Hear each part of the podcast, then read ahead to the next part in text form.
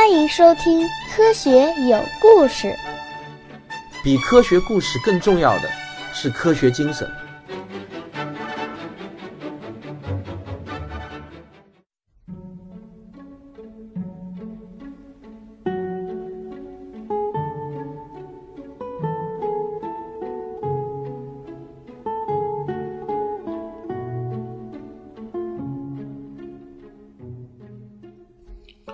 接着为您讲《仰望星空：天文学史话》中的哥白尼单挑托勒密。上一期我们讲到，哥白尼问他的老师诺瓦拉说：“你是不是也怀疑托勒密模型的正确性呢？”诺瓦拉是这么回答哥白尼的：“他说，怎么说呢？我只是觉得这个理论不太完美，有很多生硬的地方。但你要我说他错了，这也很难说。毕竟理论还是基本准确的预测了天象的。今晚不就是最好的例子吗？”哥白尼就说：“呃，虽然是这样，但我还是有些困惑，不得不说出来。老师，你知道我对托勒密模型最大的不满是什么吗？哦，是什么？你说说看。其实这也不仅仅是我一个人的不满，有不少人也跟我一样，托勒密没有把地球放在宇宙的圆心位置，我对此相当的不满。宇宙可是上帝创造的，它应当是完美无缺的，上帝是万能的。”我真的无法理解为什么上帝要让地球的位置偏离圆心呢？虽然托勒密的这个创举让计算值与观测值拟合度大大提高，但是这样一搞，从我们所处的地球看过去，所有的天体都不是做着完美的匀速圆周运动了。我认为在这个宇宙中，匀速圆周运动一定是至高无上的和谐运动，上帝创造出来的宇宙也应该是至高无上的和谐才说得通啊。我提醒各位听众一句啊，哥白尼这段话呢，其实说的是托勒密的那个对点理论。大家还记得托勒密在研究他的宇宙模型的时候呢，他最终把地球放在了一个偏心的位置，使得这个计算的精度呢就大大提高了。因此，托勒密的那个模型里头呢有一个对点理论。我在以后的书上呢会把托勒密的这个对点理论的图给画出来，方便大家理解。诺瓦拉听完哥白尼的话以后呢，就点头表示赞同。他说：“是的，你说的很有道理。托勒密的对点理论纯粹是为了修正计算结果与观测值的拟合度而强行施加给地球的。但从理论上来讲，我也认为是讲不通的。”哥白尼就说：“呃，说到观测值的问题，这个对点理论还有一个很大的毛病呢。”诺瓦拉说：“呃，我知道你说的是什么，月亮的视面积大小问题，对吧？”哥白尼一听呢，马上就点头表示同意，说：“对的，对的。”我说的就是这个月亮的视面积大小问题。按照托勒密的模型，月亮每个月离我们是忽远忽近，视面积的变化应当比现在观测到的应该大得多才对啊。没错，所以说这个对点理论怎么看都不顺眼啊。诺瓦拉也点头表示同意。这天晚上，这师生俩呢就这么热烈的讨论，一直讨论到天亮，才意犹未尽的回去睡觉。这一个晚上的促膝长谈，就让这个年轻的哥白尼暗暗下了一个很大的决心。他心中暗想：我一定要修正天文算法，使得预测天象的准确度大大的提高。但是他对谁也没有说自己的这个决心，包括他的老师诺瓦拉。不过此时的哥白尼是只有决心却没有思路。说实话，要挑一个理论的毛病呢，总是很简单的；但是要提出具体的修正方法，却哪有这么容易呢？这个世界上的很多事情都是这样子的，当批评家总归是容易的，破坏总归要比建设要容易得多。这个哥白尼呢，就带着对天文学的极大热情，从博洛尼亚大学毕业后，又去到威威尼斯的这个帕多瓦大学进修，主修的虽然是医学，但实际上他学习的最多的还是天文学知识。哥白尼回到波兰时刚好三十岁整，正是精力最旺盛、思维最活跃的时候。他成了波兰佛隆堡大教堂的一名神父，正式开始了对天文学孜孜不倦的刻苦钻研。那么，这个佛隆堡大教堂呢，现在已经已经成了天文学史上的圣地，在波兰呢是相当的出名。在佛隆堡大教堂的门前呢，树立了一个哥白尼高大伟岸的铜像。我们前面呢就已经讲过，对于托勒密的这套古典的天文学理论，不满的天文学家其实已经很多了。要突破这套旧理论。建立一套新理论，其实关键点并不在于一颗聪明的脑袋，真正的关键在于勇气和胆量。为什么这么说呢？大家请想一想啊，托勒密的宇宙模型之所以会搞出那么多的轮子来，它的根本原因是什么呢？其实是在于天上的星星的运动轨迹太复杂。除了一天有二十四小时循环一次的东升西落，还有一年循环一次的周年运动。而五大行星呢，又时而顺行、逆行，还有停着不动这三种奇怪的现象。如果坚持要让地球不动的话，那么这些星星的运动必然会被设计成轮子套轮子的超复杂模型。为什么这些古代的高级知识分子都非得坚持地球不动呢？就比如说日月星辰每天的东升西落。与其让所有的天体每天绕着地球转一圈，不如让地球自己每天转一圈，这样不是简洁的多吗？这就好像你站在楼顶上看到世界围着你转，你却偏偏不相信，只不过是自己的脑袋转了一圈。这么简单的一个道理，古代的那些大知识分子难道会想不到吗？不是的啊，我多次强调过，从智商的角度上来说呢，古人其实并不比我们傻。仅仅是从数学模型的角度上来说呢，他们其实都想得到。但问题在于，如果大地是转动的话，为什么我们站在地面上的人感受不到呢？还是那个老问题，数次扔起的一块石头，为什么不管扔多高，落回来时总是在原地呢？如果大地在转动，落下来就应该偏离原地才对吗？天上的云也不应该一会儿静止，一会儿往这边飘，一会儿往那边飘。而应该集体朝一个方向远去才对吗？诸如此类的问题，古人想到很多很多。日常生活中所遇到的现象，全都不支持大地转动这件对古人来说觉得是非常可怕的事情。那我们再来说说所有的天体一年一次的周年运动，人类是怎么发现年这个周期的？模糊的感官是一年四季的循环变化。精确一点来说呢，就是太阳在天空中的高度变化。或者说是地面物体的影子的长度一年一循环的规律变化，因此年这个周期的关键在于太阳。那么与前面同样的道理，与其让太阳和所有的恒星一年绕地球转一圈，不如让太阳和恒星不动，而让地球一年绕太阳转一圈来的简洁得多。古代那些知识分子难道会想不到？那么聪明的托勒密也会想不到？不是的，不是他们想不到，而是他们。不敢想，为什么呢？因为圣经，因为圣经的绝对权威。我们来看一下，在圣经的约书亚记第十章的第十二节中有这么一段记载：当耶和华将亚摩利人交付以色列人的日子，约书亚就祷告耶和华，在以色列人眼前说：“日头啊，你要停在基变；月亮啊，你要止在亚雅伦谷。”这一段经文的意思呢，就清清楚楚地记载了上帝的化身耶和华命令太阳和月亮暂停一下。换句话说，太阳和月亮原本是绕着地球转动的，所以才需要被上帝命令暂停一下。如果地球是绕着太阳转，那么上帝就是得命令地球暂停一下才对了，对吧？那时候的人们对圣经的信仰和崇拜是至高无上的。既然圣经都说了是太阳在动，谁还敢不信呢？在中世纪的欧洲，宗教裁判所可是比任何法院的权威都要大得多。它可以轻易地剥夺一个人的生命。在那种社会环境中，任何与圣经相违背的思想都是大逆不道的。别说是写出来了，连想都不能去想的。圣经是中世纪时代对天文学发展的最大阻碍。那么，我们国家也曾经经历过两个凡是的年代。呃，凡是毛主席做出的决策，我们都坚决维护。凡是毛主席的指示，我们都矢志不渝地遵循。这是两个凡是的内容。我估计很多年轻人可能都不相信，中国曾经经历过这样子的一个最高指示的年代。那个年代，我们国家呢就在这种思想的控制下，连相信相对论都是大逆不道的，因为相对论中的一些推论是和毛主席的部分语录相反的。思想和言论一旦有了禁区，科学的进步就会受到阻碍。这在历史上无数次的被证明。科学精神中呢，就有一个很重要的原则，就是承认自己有可能犯错，没有绝对的正确。而哲学与科学最大的不同呢，就是哲学家们会动不动的就声称自己看破了宇宙的玄机，或者说他们发现了啥啥啥的终极奥义。喜欢哲学的人听到我这样子调侃，我估计心里可能会不舒服，又该留言骂我了。但实际上这个调侃呢，我是在最近很热门的一本书，就是以色列人赫拉利写的《人类简史》这本书中看来的。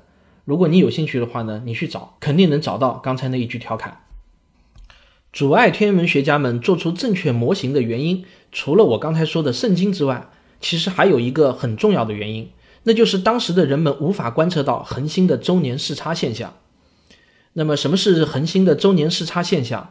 呃，我解释一下，最好呢是画一幅图，但是在这里呢，我就用语言解释一下。地球如果不是宇宙的中心，而是绕着太阳转的话，那么冬天和夏天观测到恒星在天空中的位置，应当会有一个视差，这就叫做周年视差。哥白尼是一个神父，要让他突破圣经的规则，你可以想象这需要多大的勇气。哥白尼自己思想斗争了十多年，直到四十一岁时，他才下定决心要冲破思想的牢笼。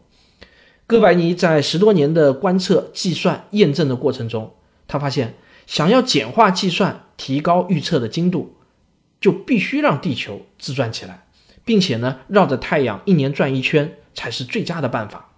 于是，在四十一岁那一年，他小心翼翼地写了一篇题为《关于天体运行假说的要事》文章，正是以假说的方式提出了他的观点啊。这个要事就是重要的要，解释的是那个要事。在这篇文章中呢，哥白尼就提出了他的核心观点。他说，地球不是宇宙的中心，只是月球轨道的中心。太阳位于宇宙中心附近，行星和地球都在绕着太阳转动，恒星都在遥远的、始终静止不动的恒星天上。恒星天离我们的距离比日地距离要大得多得多。地球呢，则是自转不息，从而造成了所有天体的东升西落。地球只是一颗普通的行星，它和其他行星都在绕着太阳公转。我们所看到的行星在天穹上的顺行和逆行，是地球和各颗行星都在绕太阳公转引起的合成效应。这篇文章就慢慢的在圈子里面传了开来，哥白尼也因此变得越来越有名气。不过，他也遭到了许多保守人士，尤其是宗教人士的强烈谴责。好在我们的哥白尼呢，还是比较滑头的。他一再声称说：“我这只是一个假说嘛，既然是假说，你们就别太当真啊，你就让我假说着玩玩吧。”不过我相信，在哥白尼的内心深处呢，他一定是坚信这就是宇宙的真相，不是什么假说。在这之后的三十多年中，也就是说，从他四十几岁一直到七十几岁这三十年当中，他一直都在撰写那本天文学史上的破天之作《天体运行论》。这本书那是相当相当的出名啊，它是划破黑夜的闪电，为人类拉开了偷窥宇宙秘密的大幕一角。那么，我想给大家简单介绍一下《天体运行论》这本书中主要讲了些什么。这本书呢一共分为六卷，第一卷是全书的总论，他阐述了日心体系的基本观点。在该卷的第十章中，他绘出了一幅宇宙总结构的示意图，这幅图呢也在天文学史上是大大的出名。这幅图像清楚地表明了哥白尼日心学说的基本图像。第二卷应用球面三角解释了天体在天球上的视运动。第三卷则讲了太阳视运动的计算方法。第四卷讲月球视运动的计算方法。那么第五卷和第六卷就讲行星式运动的计算方法。这也是最复杂的两卷。《天体运行论》这本书是一部厚厚的大部头著作，它不仅仅是阐述了一些思想。画了几个模型而已，而是有严格的数学论证和定量计算方法的。如果没有这些严格的数学论证和定量计算方法，我们也不可能把它称之为伟大。这也是它与那些哲学著作的最根本区别。也就是说，如果你学通了天体运行论，你就可以计算天上的星星在未来任意一个时刻的位置，精确的预报日食、月食，精度要远远高于托勒密的方法。这绝对是一本堪称为焦涛巨著的伟大之作，耗去了哥白尼毕生的心血。他正式出版的时候，哥白尼已经七十多岁了，躺在病床上是奄奄一息，但终于还是在闭眼前看到了自己的巨著正式出版。只是当时的编辑替哥白尼写了一篇序言，这篇序言大意是说呢，我让地球动起来，并且不在宇宙的中心，只是为了便于数学计算的一种假设，并不是真的。天文学实际上是很荒诞的。为了计算，什么样的胡说八道都出来了。大家千万不要傻到认为这是真实的宇宙。那么这个编辑的序言呢，是用哥白尼自己的口吻写出来的，这么就好像是哥白尼自己写的一样。编辑写这一篇序言呢，他的本意是为了通过教会的审查，如果不这么说，肯定会被教会以违背圣经为由禁止出版的。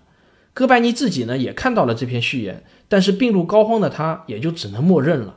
长期以来，学界曾一度以为那篇序言就是哥白尼自己写的，直到19世纪中叶，哥白尼的手稿在布拉格的一家图书馆中被发现，才还了哥白尼一个公道。天体运行论一出版以后呢，就引起了极大的反响和争议。反对者马上就抛出了两大质疑：第一个还是那个老问题，也就是地球自转怎么不把我们甩出去呢？哥白尼在世的时候，这个问题早就不知道被问了多少次了。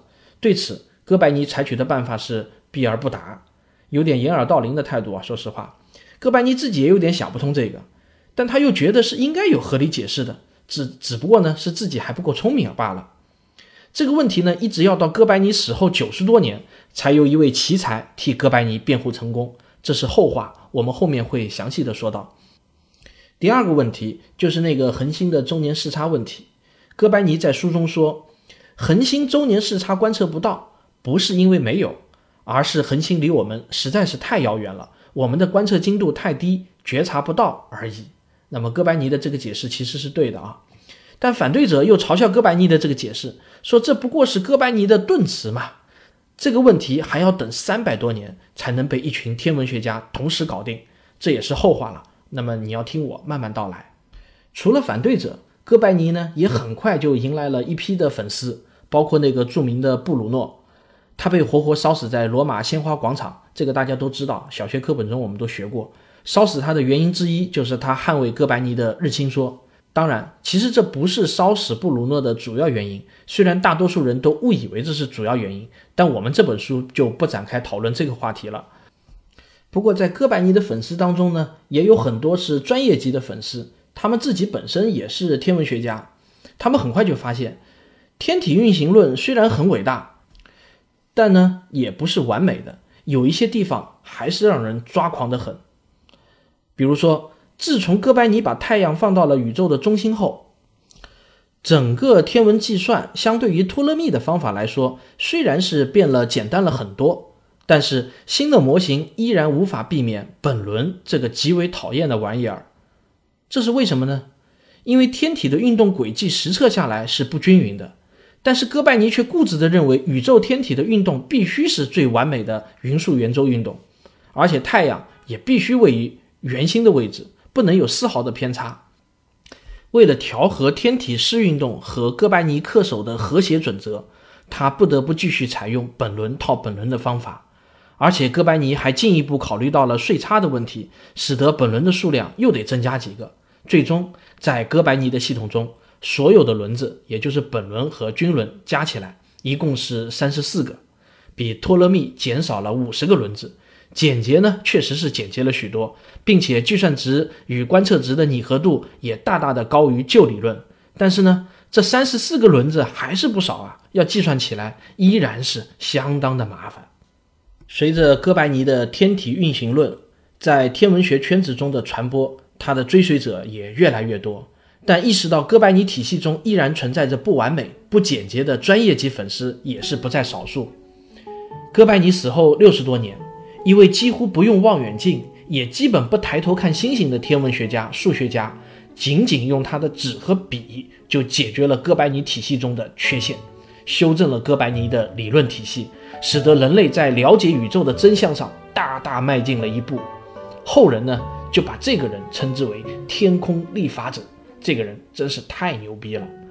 这个人的名字，我相信大家已经猜出来了，他就是开普勒。好。科学有故事，下一期为您讲开普勒三定律。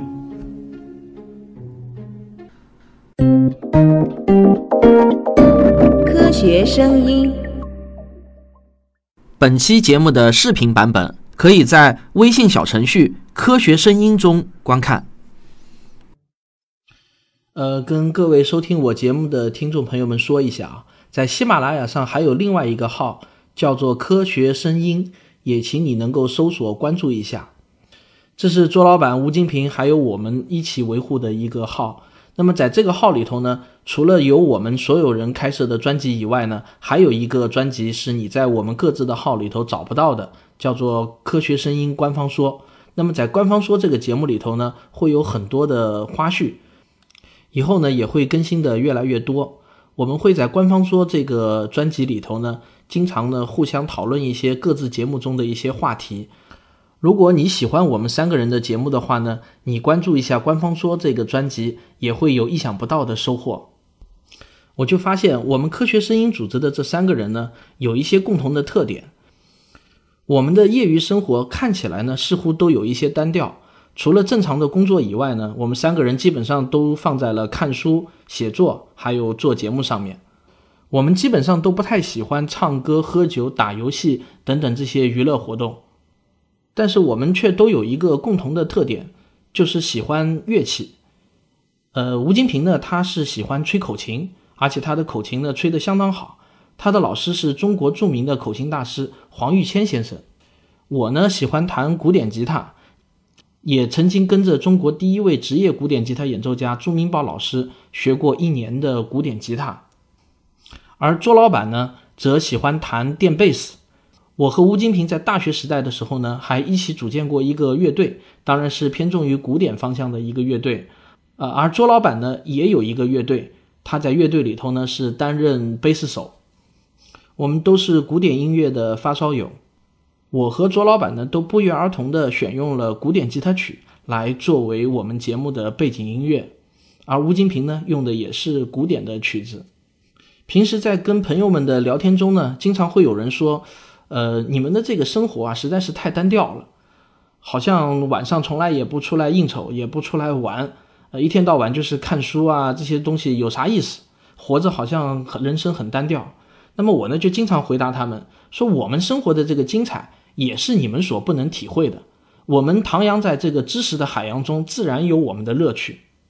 说老实话，随着年龄的这个增长，我越来越感觉到，如果人活着一辈子啊。你都不去领略一下人类文明曾经创造过的那些科学、文学、艺术中的伟大的成就，不去领略一番的话，实在是太遗憾了。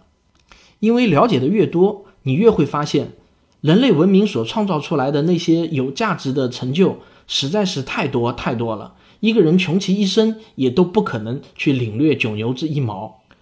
而且我们都觉得，一旦一个人知道的越多，就会想要知道更多的东西。一旦初窥了一门学科的门径，你就会想要了解这门学科更多的东西。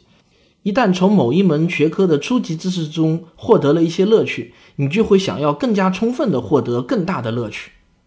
所以呢，这就促使我们不断的去看更多的书，了解更多的知识，从而也就会获得更多的快乐。我在二十多岁的时候，也从打星际争霸中获得了极大的快乐。但是我回想起来，那时候的快乐和现在的快乐相比，还是极为浅薄的。可以说，打游戏给我带来的快乐，现在回想起来，绝对不如了解知识给我带来的快乐更大。所以这七八年来，我基本上就再也没有打过电子游戏了。但是每个人呢，都有每个人自己的活法。我在这里绝对没有推销自己这种活法的意思，我只是随便闲聊一下。每个人都有选择自己生活方式的充分权利。好了，这一期的闲聊就到这里。如果你喜欢我的节目的话，请别忘了点一下订阅。如果你觉得我的节目对你还有一些帮助的话，你也可以在这个画面的下方点一下打赏，随便给我打赏个几块钱，对我都是一种莫大的精神鼓励。